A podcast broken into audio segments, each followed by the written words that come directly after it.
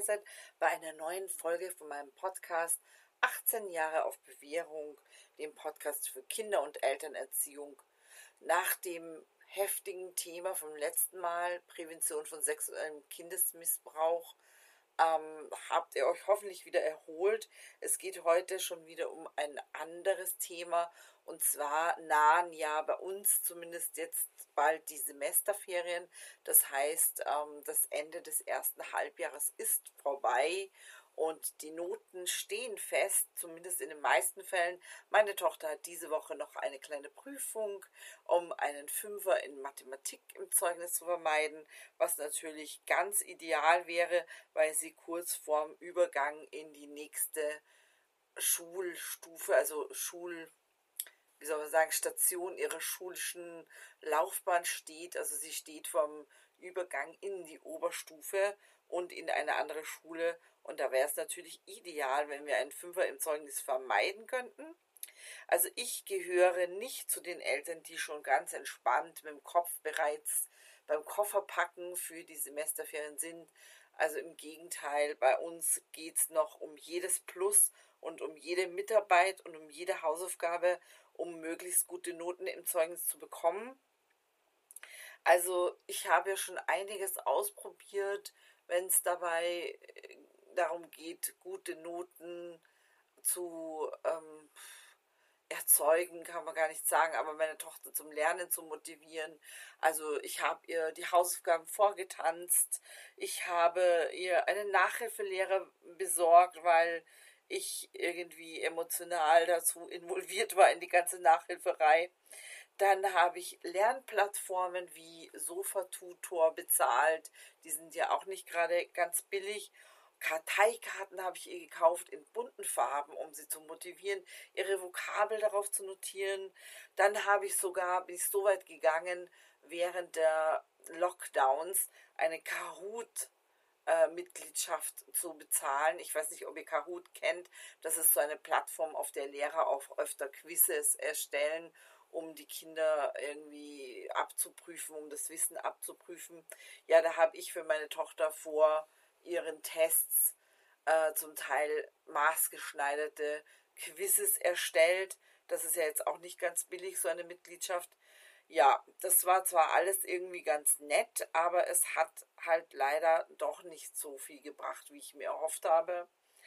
Der Wunsch, gute Noten zu erreichen, muss halt doch irgendwie aus dem Kind herauskommen, von sich selbst kommen. Das äh, bringt gar nichts, wenn wir von außen versuchen, alles Mögliche dem Kind überzustülpen. Und ich habe natürlich dann eine rege Fantasie, wie ihr wahrscheinlich schon wisst, wenn ihr mich persönlich kennt oder mir ein bisschen folgt auf Social Media oder hier auch in diesem Podcast. Ähm, bei mir spielt sich dann ganz fürchterlicher Horrorfilm im Kopf ab. Da landet meine Tochter am Schluss mit der Spritze im Arm am Bahnhofsklo oder unter der Brücke oder ganz schreckliche Geschichten, was nicht alles passieren könnte, wenn sie keinen ordentlichen Beruf erlernt und in der Schule versagt. Also das ist wirklich schlimmer als in jedem Horrorfilm. Christiane F. ist ein Dreck dagegen. Naja, es ist natürlich unwahrscheinlich, dass so etwas passiert. Ähm, aber dieses Kopfkino lässt sich nur ganz, ganz schwer unter Kontrolle bringen. Und dann ist man natürlich auch emotions mäßig völlig involviert in das Thema. Sobald eine schlechte Note zu Hause aufschlägt oder ihr das Zeugnis bekommt oder die Schularbeit, dann geht es sofort los, ja. Und das kann man ganz schlecht stoppen und es ist natürlich auch nicht toll, wenn das Kind ähm, von Elternteil, also in dem Fall von mir, eine so fürchterliche Zukunftsvision eingepflanzt bekommt. Wie soll es denn dann äh, schaffen? Sich zu motivieren oder wie soll es dann selber an sich glauben lernen. Und daher müssen wir unbedingt, unbedingt ähm, unseren Horrorfilm stoppen und auch die Reaktionen auf diese schlechten, in Anführungsstrichen, Nachrichten kontrollieren lernen, also Abstand dazu gewinnen. Und genau über dieses Thema schlechte Noten, was nun, möchte ich heute sprechen. Ähm, wir wünschen uns alle, dass wir ein schönen, entspannten Schulalltag haben. Ich meine, ich erinnere mich persönlich sehr gerne an meine Schulzeit zurück. Ich war zwar nicht immer die fleißigste, aber ich bin eigentlich ganz gerne hingegangen. Also auch im Gymnasium, wo es halt dann schon mal um ähm, ernstere Situationen geht, wenn es dann auf die Matura oder aufs deutsche Abitur hinzugeht, dann äh, wird es ja schon mal eng. Ne? Da muss man sich schon mal reinhängen und auch mal gute Noten liefern, weil in Deutschland zum Beispiel gibt es bei vielen Fächern einen Numerus Clausus. Das heißt, wenn man nicht einen bestimmten Notendurchschnitt im Abitur erreicht, dann bekommt man nur mit Mühe oder Glück einen Studienplatz im gewünschten Bereich. Ähm, das heißt, es ist eigentlich schon eine ernste Situation, aber irgendwie bin ich trotzdem gerne hingegangen, weil ich hatte mit der Schule immer gute Gefühle verbunden und mit meinen Lehrern haben wir uns gut verstanden.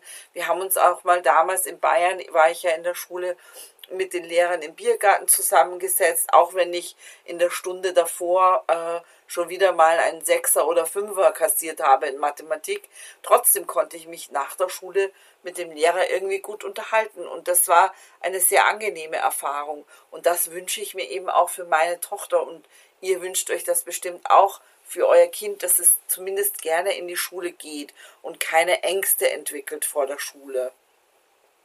Und das ist natürlich auch irgendwie eine Frage der Einstellung, also dass man dem Kind schon von klein auf eine positive Einstellung zur Schule vermittelt, also dass man nicht sagt, na, was du da lernst, ist eh alles ein Blödsinn, das brauchst du nie im Leben. Oder ach, die Lehrer sind alle deppert. Ich bin nicht unschuldig, ja, ich habe das auch schon gesagt. Ich versuche mich jetzt zurückzuhalten und eben anders meine ähm, Kritik oder an den Lehrern oder an der Schule oder am Stoff auch zu formulieren.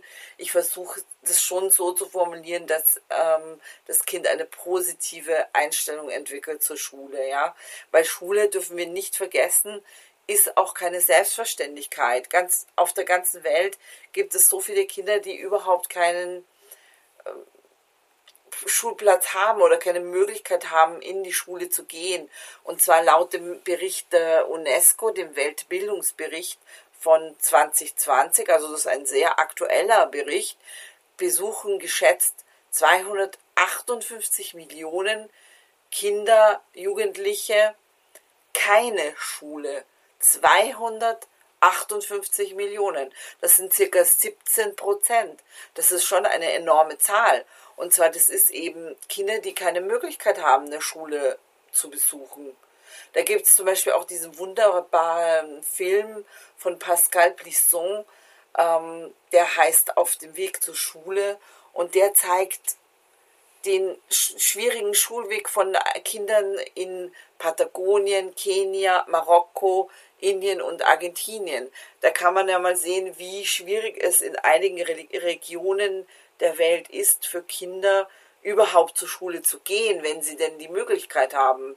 Also da geht es darum, dass das Kind auf dem Schulweg vielleicht einem Krokodil begegnet oder einer Elefantenherde oder durch Schneetreiben barfuß gehen muss. Ich schilder das jetzt ein bisschen dramatisch, aber wir haben auch schon vergessen, dass zum Teil auch unsere Eltern oder Großeltern einen ganz schwierigen Schulweg hatten. Also mein Großvater zum Beispiel, der war Kind von einer Bergbauernfamilie in, äh, also in Kärnten und er wollte von sich aus zur Schule gehen. Aber das war gar nicht so leicht in den Alltag zu integrieren, denn er musste sich erstmal um die Kühe kümmern, die auf die Weide getrieben werden mussten, in aller Herrgottsfrühe. Danach musste er zu Fuß sieben Kilometer zur Schule gehen und nach der Schule wieder natürlich zu Fuß auf den Berg hinaufgehen und sich dann auch wieder um die Aufgaben auf dem Bauernhof mitkümmern. Ja, das war jetzt keine leichte Aufgabe. Wir steigen heutzutage in den Bus. Also meine Tochter zum Beispiel hat nur drei Busstationen zur Schule in der Früh und da kommt sie noch zu spät manchmal, wo wir schon sagen müssen, wir haben zum Teil einen Luxus, der unbeschreiblich ist und der für viele Kinder auf der Welt unvorstellbar ist. Und wenn uns eine Schule nicht passt, weil die, uns die Einstellung nicht passt, weil uns das, die Philosophie, wie es heutzutage immer so schön heißt, der Schule nicht so gefällt oder wir Schwierigkeiten haben, dann können wir ganz einfach sagen, okay, dann nehme ich halt mein Kind aus der Schule und suche ihm eine andere Schule, die mir besser passt. Das ist ja nicht für alle Menschen möglich. Zum Beispiel auf dem Land gibt es oft nur eine einzige Schule. Ich weiß, dass ich früher, um ins Gymnasium zu gehen, da haben wir eine Zeit lang auf dem Land gewohnt, musste ich eine Stunde in der Früh mit dem Bus fahren, um dahin zu kommen. Und das haben aus meinem kleinen Örtchen nur zwei Personen gemacht. Das müsst ihr euch mal vorstellen. Alle Kinder, die mit mir zum Beispiel im Jahrgang waren, in der Volksschule, da war ich die Einzige, die in ein Gymnasium gefahren ist, weil es auch einfach weit entfernt war. Es war gar nicht so leicht. Also sollten wir einmal ein bisschen diese äh, Dinge überdenken und auch unseren Kindern vielleicht näher bringen, eben indem wir zum Beispiel diesen Film mit ihnen ansehen oder einmal diskutieren, äh, hey, wie war das eigentlich bei mir? Wie war das eigentlich bei meinen Kindern? Äh, bei, Entschuldigung, wie war das eigentlich bei mir? Wie war das eigentlich bei meinen Eltern oder Großeltern? Und ihr kennt alle sicher diese lustigen Memes, die man zum Teil auf Instagram sieht, wo, äh, wo man sieht, wie jemand durch den Schneesturm stapft, durch die, den schlimmsten Blizzard und drunter steht dann, das war der Schulweg angeblich meiner Eltern. Ja, so komme ich mir schon manchmal vor, wenn ich darüber spreche und meiner Tochter erzähle, aber ein kleiner Prozentsatz stimmt natürlich. Es war früher schon oft einfach anders mit dem Schulweg und mit der Auswahlmöglichkeit der Schule. Ja, so viel dazu. Ich habe dann auch noch oft ein Problem ähm, mit manchen Eltern, die nicht mit den Lehrern zusammenarbeiten können oder die sich nicht als Team verstehen. Weil ich verstehe mich äh, zusammen mit den Lehrern meiner Tochter eigentlich schon als Team. Ähm, wir versuchen ja meistens, in den meisten Fällen beide, also sowohl die Lehrer als auch ich, ähm, das Beste für mein Kind zu erreichen. Also ich möchte ja, dass mein Kind Erfolg hat und die meisten Lehrer wollen auch, dass die Kinder in der Schule Erfolg haben. Es gibt ganz wenige Ausnahmen, die wirklich ungut sind und wo man dann schon den Eindruck hat, äh, warum bist du eigentlich Lehrer geworden? Willst du eigentlich, dass das Kind Erfolg hat oder freust du dich eigentlich über Misserfolge? Aber das äh, sind auch meine Erfahrung nach die völligen Ausnahmefälle. Ja? Also Gott sei Dank sind die meisten Lehrer sehr engagiert, im Gegenteil. Und ähm, mit ihnen habe ich auch eine sehr gute Erfahrung gemacht. Vor allem dann, wenn sie den Eindruck haben, dass wir ihre Arbeit auch wertschätzen. Ich habe zum Beispiel vor kurzem mal der Lehrerin von meiner Tochter, die ähm, zuständig ist unter anderem für das Fach Erziehung und Haushalt. Da haben die Kinder quasi ähm, Kochen äh, zweimal pro Monat.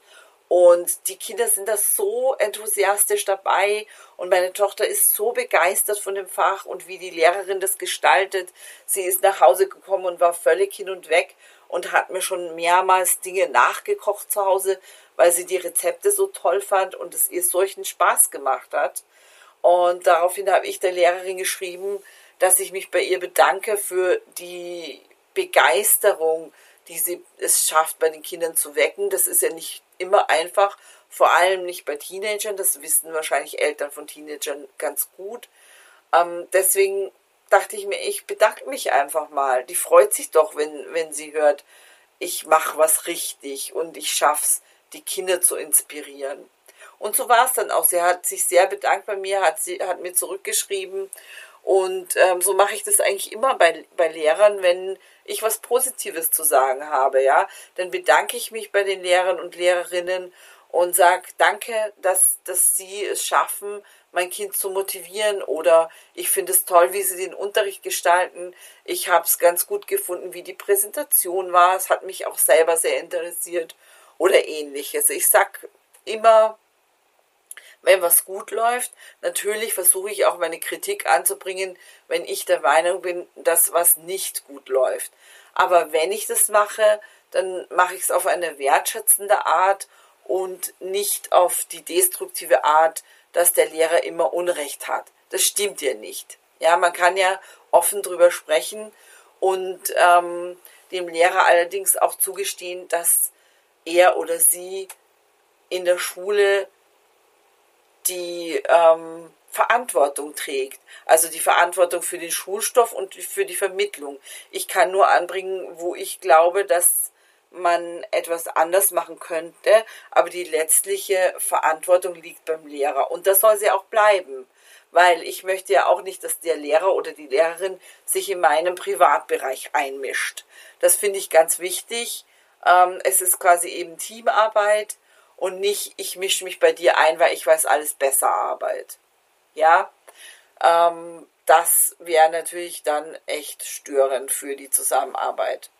Außerdem ist es natürlich ganz gut, wenn die Eltern und die Lehrer zusammenarbeiten, dann können die Kinder nicht die einen gegen die anderen ausspielen.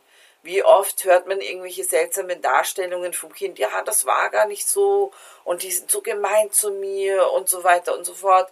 Und dann spricht man mit der Lehrerin und hört eine völlig andere Story. Das ist mir natürlich schon öfter passiert. Und wenn das Kind aber weiß, die zwei reden miteinander und tauschen sich auch regelmäßig aus, dann wird es solche Spielchen gar nicht versuchen, denn es weiß ja, dass die Lüge irgendwann rauskommt. Und die beste Empfehlung überhaupt ist ähm, ganz cool bleiben und nicht gleich reagieren, wie ich vorher schon gesprochen habe von schlechten Noten, wo dann der Horrorfilm beginnt im Kopf, am besten, man kriegt erstmal ähm, seinen Blutdruck unter Kontrolle. Bei mir ist es so, wir haben diese App, mit der unsere Lehrer mit uns kommunizieren oder die Direktion mit uns kommuniziert. Ähm, die heißt School Fox. Und wenn ich dann schon wieder sehe, sie haben eine neue Mitteilung, wenn das auf meinem Handy aufpoppt, dann kriege ich schon irgendwie Schnappatmung und fühle mich wie bei der Polizeikontrolle als ob ich irgendwie der ärgste Verbrecher wäre oder irgendwas ganz fürcht fürchterliches wieder auf mich zukommt, obwohl ich nichts angestellt habe. Und dann stellt sich meistens heraus, dass die Nachricht harmlos ist, weil nur irgendeine Unterrichtsstunde entfällt. Ja, aber es ist halt nicht immer so. Manchmal steht dann auch, ähm, ihr Kind hat wieder das und das angestellt oder ihr Kind hat jetzt wieder einen Fünfer in Mathe und muss zum Förderunterricht und wenn ich jetzt mittlerweile solche Nachrichten bekomme oder im Memo lese, dann atme ich erstmal kurz durch und reagiere nicht immer sofort darauf. Dann versuche ich erstmal meine eigenen Gefühle unter Kontrolle zu bekommen, weil natürlich ist manchmal die Enttäuschung groß oder ich bin dann wütend oder frustriert, weil schon wieder irgendwas schiefgegangen ist und ich schon wieder ein weiteres Problem zu bewältigen habe. Und das ist auch nicht fair, wenn man diese Gefühle dann seinem Kind aufdrückt quasi. Also wenn das Kind dann mit meinen Gefühlen konfrontiert ist, das ist nicht ganz fair. Denn ähm, das ist ja nicht das Problem von meinem Kind, dass ich jetzt frustriert bin. Meistens hat das Kind ja selbst mit seinen eigenen Gefühlen so viel zu tun. Das Kind ist selbst traurig, es ist selbst frustriert, und enttäuscht von sich selbst, weil es schon wieder nicht geschafft hat, ruhig zu sitzen oder schon wieder einen Verweis bekommen hat von der Lehrerin oder eben trotz Lernen schon wieder einen Fünfer geschrieben hat. Und ähm, es ist natürlich eine explosive Mischung, wenn das Kind schlecht drauf ist, wegen all dieser Gründe, und dann noch das Elternteil auch schlecht drauf ist, oder wütend und mit Vorwürfen daherkommt, dann gibt es eine ganz explosive Mischung und das ist überhaupt nicht konstruktiv. Am besten erstmal zur Kenntnis nehmen, okay, die schlechte Note ist da, nach dem Motto, jetzt ist das Kind auch schon in den Brunnen gefallen, jetzt muss ich mich nicht mehr aufregen, jetzt ist es eh schon zu spät. Und erstmal wahrnehmen, dass es dem Kind schlecht geht, dass es enttäuscht ist und sagen, hey, es wird schon wieder reden wir dann morgen in Ruhe drüber oder reden wir heute Abend drüber, setzen wir uns mal zusammen. Und vor dem Gespräch mit dem Kind müsst ihr auch wissen, was erwarte ich eigentlich von meinem Kind. Wenn ich jetzt zum Beispiel ein Kind habe, das gerade Fünfer in Mathe hat, dann kann ich nicht erwarten, dass es innerhalb von zwei Wochen auf eine Eins kommt. Da muss ich realistisch bleiben und irgendwie sagen, okay, woran lag's? Es macht nie seine Hausaufgaben gut. Dann werde ich mal versuchen, dass ähm, die Hausaufgabenverantwortung in Zukunft wahrgenommen wird und dass das Kind an sich arbeitet und schon mal dran arbeitet. Mein Ziel ist es, diese Woche, nächste Woche meine Hausaufgaben immer rechtzeitig zu erledigen. Weil die Mitarbeit ist ja auch wichtig und das Üben ist auch wichtig und so kann es ja auch seine Note verbessern. Und so in ganz kleinen Schritten kann ich eben sagen, okay, ich lerne jeden Tag fünf englische Vokabel. Ich lese jeden Tag zehn Seiten von dem Buch, von der Deutschlektüre oder von der Englischlektüre. In ganz kleinen Baby Steps ähm, immer weiter die Verantwortung steigern und ähm, dann eben anschließend auch regelmäßig diese vereinbarten Schritte zu überprüfen und nachzubesprechen mit dem Kind. Und dabei, bei dieser Nachbesprechung ist wichtig, sich nicht nur auf das Negative zu fokussieren, wenn es natürlich mal wieder was nicht geschafft hat. Es geht ja auch gar nicht. Ja, man muss dann schon äh, die Kirche im Dorf lassen und auch mal sagen, gut, es wird nicht von Anfang an alles perfekt laufen, aber es wird sich sicher verbessern und alles, was besser ist als vorher, ist ja schon mal ein Erfolg. Daher sollte man das Kind für die Erfolge loben und dann analysieren, warum es doch nicht ganz geklappt hat. Was kann man noch verbessern? An welchen Schräubchen kann man noch drehen, damit es dann immer weiter dazu geführt wird, das Kind die Verantwortung für die Schule zu, selbst zu übernehmen und auch die Probleme selbst zu lösen. Eben sich die Hausaufgaben zu besorgen, wenn es vergessen hat, sie aufzuschreiben und so weiter. Weil ewig kann es ja nicht so weiterlaufen, dass die Eltern die ähm, Probleme für das Kind lösen. Das ist ja nicht unser Ziel. Und eben bei diesen Strategien, um das Kind zu motivieren, müsst ihr auch einen Unterschied machen, welches Alter das Kind hat. Ja, ein kleineres Kind oder jüngeres Kind, dem könnt ihr noch Vorschläge zur Organisation machen oder zu Lernstrategien. Aber wenn das Kind ein gewisses Alter erreicht hat, Stichwort Pubertät, dann wird es euch wahrscheinlich ähm, nicht so dankbar sein, wenn ihr euch allzu sehr einmischt. Dann braucht es eher einen Coach an seiner Seite. Ja, also nicht mehr äh, einen kompletten ausgearbeiteten Vorschlag, sondern eher emotionale Unterstützung und positive Bestärkung und einfach jemanden, der daran glaubt, dass es schon seinen Weg machen wird und nicht, wie ich vorher leider äh, eben geschildert habe, daran glaubt, dass sein Kind einmal auf der Bahnhofstoilette mit der Spritze im Arm landen wird. Das ist wahrscheinlich wirklich, wirklich kontraproduktiv. Ähm, daher solltet ihr das auf keinen Fall kommunizieren, auch wenn ihr zwischendurch mal solche Horrorfilm-Aussetzer habt. Ja. Und ich spreche da aus eigener Erfahrung. Ich muss mich da immer ganz fürchterlich zusammenreißen. Ihr dürft aber natürlich nicht vergessen, eure Kinder haben wahnsinnig viel zu tun.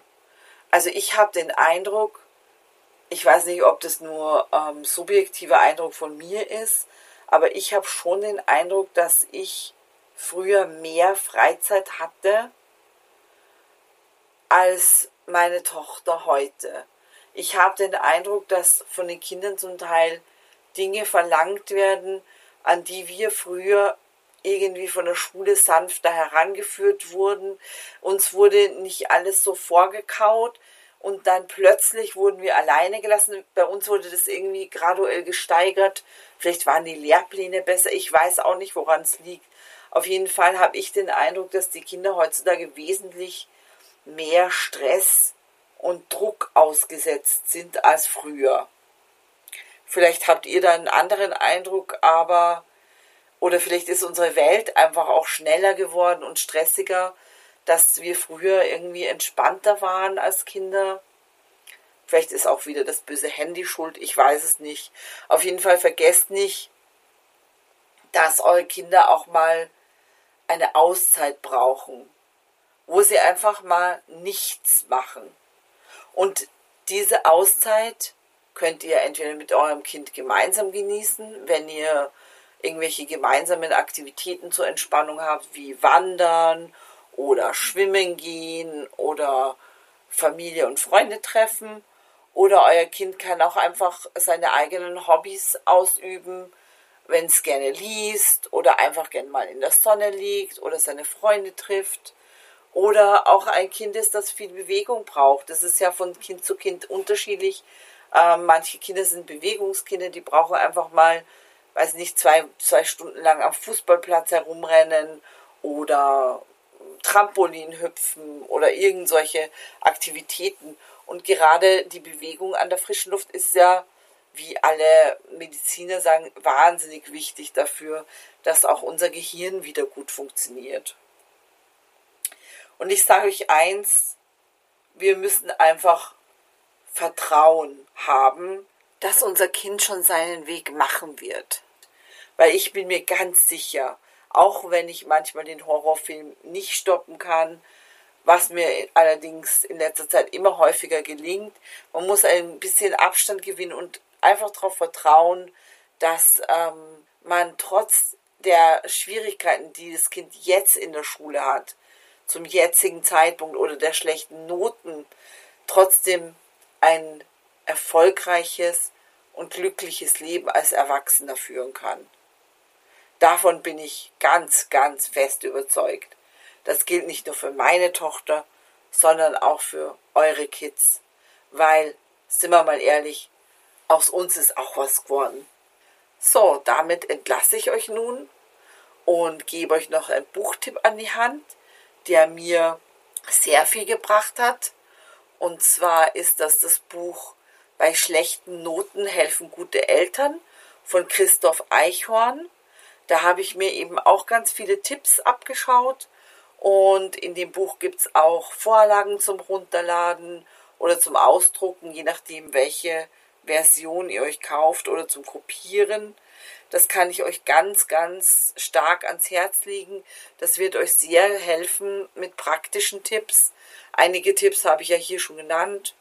Und ich wünsche euch ganz viel Kraft und alles Gute und gönnt euch eine kurze Durchatmung vor Betrachtung des ähm, Halbjahreszeugnis oder schaut euch am besten erst nach dem Skiurlaub an. Damit wünsche ich euch alles, alles Liebe und wunderbare Semesterferien. Bis bald, euer Vampirndl.